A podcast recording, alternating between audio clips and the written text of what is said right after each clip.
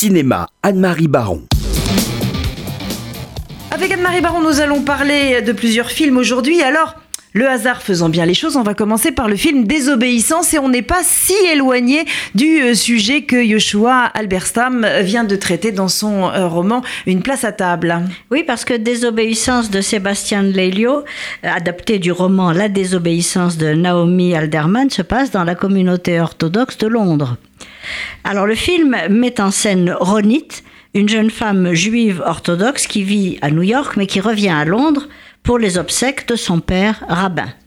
Elle y retrouve son ami David Kuperman qui a épousé Esti, leur meilleure amie commune. Tous trois étaient naguère inséparables. La famille de Ronit ne comprend pas son mode de vie, son indépendance, sa vie solitaire et lui dit mais il faut te marier. Mais le secret de Ronit, c'est qu'elle a toujours été attirée non pas par les hommes, mais par Esti, sa copine, qui s'est mariée par convenance sociale avec leur copain commun. L'amour entre les deux femmes va reprendre et se révéler au grand jour, au grand désespoir de David.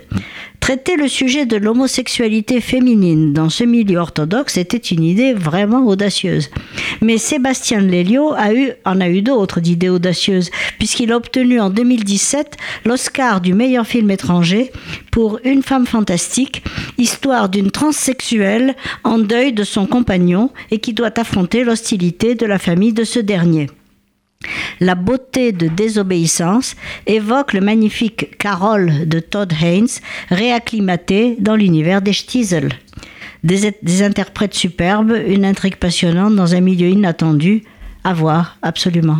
Désobéissance, à voir, absolument. Et puis il y a un autre euh, film. Alors moi, j'avais très très envie d'aller le voir, donc j'espère que vous l'avez aimé. C'est The Book Club, euh, et on entend tout de suite la bande-annonce.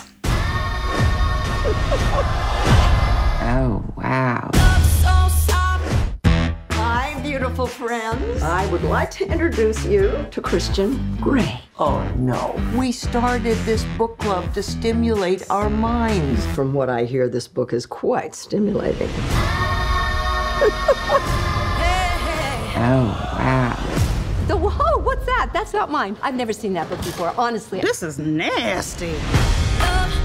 Have you ever been spanked? What? This book has got me in a total tizzy. Give me the zip ties. Are you thinking about tying me up?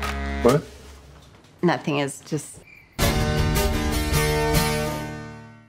Oui, je me suis beaucoup amusée au book club de Bill Holderman. L'intrigue est absolument savoureuse. Quatre femmes de bien plus de 60 ans se réunissent régulièrement pour un club de lecture et elles découvrent un jour un best-seller érotique qui va leur donner des sensations et des idées. 50 nuances de gré. Chacune va donc, à sa manière, redécouvrir par l'amour les plaisirs que son âge semblait lui interdire. J'ai trouvé certaines recensions de la presse un peu machistes et d'une ironie déplacée sur l'âge des personnages. En réalité, des dialogues désopilants, des interprètes magnifiques font de ce film un régal jubilatoire. Quel que soit leur âge, Jane Fonda, Candice Bergen, Diane Keaton, Marie Steenburgen pour les femmes, mais aussi Craig Nelson, Richard Dreyfus, Don Johnson et Andy Garcia composent un casting de rêve. De plus, cette comédie aborde un sujet de société trop peu traité par le cinéma dans un film choral qui recycle les codes de la, comédie sentimentale en les adaptant à la situation de ses personnages. C'est un feel-good movie, bien sûr. C'est un film d'un féminisme certain qui rejoue Sex and the City 40 ans plus tard. Courez-y et ne vous retenez pas de rire tout votre sou. On a encore un tout petit peu de temps. Si vous nous disiez un mot de euh, The Final Portrait. Oui, j'ai beaucoup aimé The Final Portrait de Stanley Tucci, qui nous fait vivre le cauchemar du critique d'art James Lord dans l'atelier de Giacometti, qui a décidé de peindre son portrait. L'intérêt de ce film est de montrer le perfectionnisme de l'artiste, qui lui fait barbouiller l'œuvre chaque fois qu'elle semble finie et la recommencer à zéro sans arrêt. La pause, qui devait durer deux ou trois jours, s'éternise. Impatient mais intrigué, Son modèle, James Lord, est obligé de retarder plusieurs fois son retour aux États-Unis et accepte de se laisser prendre au jeu et de vivre la vie du maître qui tente de créer son ultime chef-d'œuvre entouré de ses proches, son frère Diego, sa femme Annette, sa maîtresse Caroline. La mise en scène est minimaliste et pourtant très inventive. Les interprètes sont éblouissants, Geoffrey Rush, Armie Hammer et Tony Chaloub.